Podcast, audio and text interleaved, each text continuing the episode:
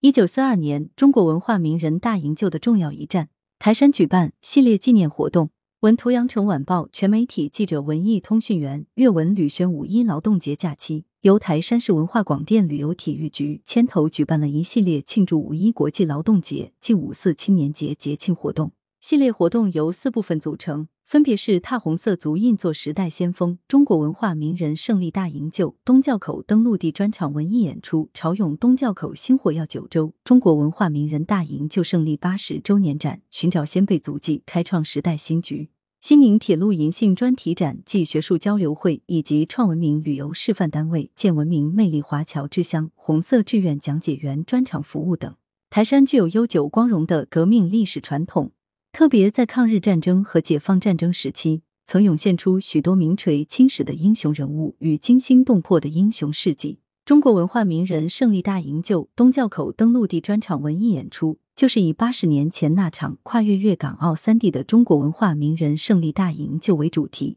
以短片《绝处逢生流星火》、歌舞《凤凰花开》朗诵“明月正当时”纪念中国文化名人胜利大营救等节目。带领观众重回当年风雨飘摇、等待破晓的无数个夜晚。与专场文艺演出相呼应的是，台山市华侨文化博物馆在假期里举办的中国文化名人大营救胜利八十周年展。此次展览通过多位文化名人的回忆作品、大量珍贵的历史照片、诸多党史文本的串联，描绘了一九四二年秘密大营救惊心动魄的过程。用展览为引导，带着观众重走红色交通线，重温红色历史。感悟红色精神，传承红色基因。展览还设有台山市红色志愿讲解员专场服务。台山都湖东教口是中国文化名人大营救的重要登陆地。记者了解到，随着乡村振兴战略的推进，东教口下一步将进行活化改造，与临基路出生地都湖镇大冈村整合成一条特色旅游线路。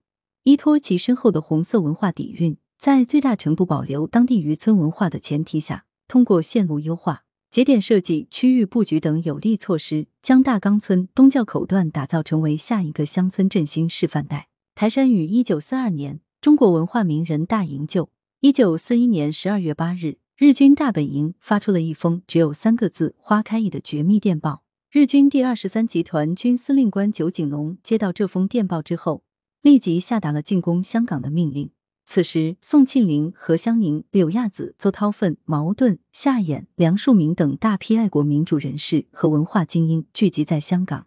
几乎可以说是当时中国文化界的半壁江山。就在日军发动突袭的当天，中共中央立即发出急电，指示周恩来、廖承志，要求多方设法保护并帮助旅港文化人和民主人士撤离港九，将他们转移到东江抗日游击区。东教口位于台山市都湖镇东面，自古以来就是台山的一个重要海口。位于此地的东教渔村是一条靠海吃海的纯渔村，村的东边正是浩瀚的南海。这里距离香港不足八十海里，澳门仅四十八海里。为更好的进行工作，当时的大营就临时指挥部和秘密汇聚点设在了中共地下工作者台山人陈秋帆担任总管的大中华酒店中。根据组织安排，陈秋帆在其兄长陈孔图开设的大中华酒店担任总管，以隐蔽身份。正是有了这一重关系，加上当时珠海、新会、江门、中山等地区已经沦陷，就有了澳门坐小艇走水路到台山都湖的西线营救线路。一九四二年一月，京都湖东教口回到大陆的文化名人共有两批，第一批包括梁漱溟、陆福、陈此生、范长江、沈溥。第二批包括蔡楚生、玉峰、金仲华、夏衍、张云桥、司徒慧敏、郑安娜、金山、王颖、谢和庚等十余人。经反复踏查，当年的登陆点已经过数次变迁，但遗留下来的信息还是能让后人追寻到将东教口作为登岸点的理由及其独特的地理位置，位于谭教古运河东段。接下来，文博工作人员将对谭教。古运河东段文化名人大营救西线登陆点的历史内涵进行深入挖掘，同时继续对都湖镇独崖岛、二崖岛及附近海岸线的考古调查，通过梳理、分析并活化保护与衙门海战有关遗址遗迹，进一步丰富该地域的文化内涵。来源：羊城晚报羊城派，责编：李丽，校对：朱晓明。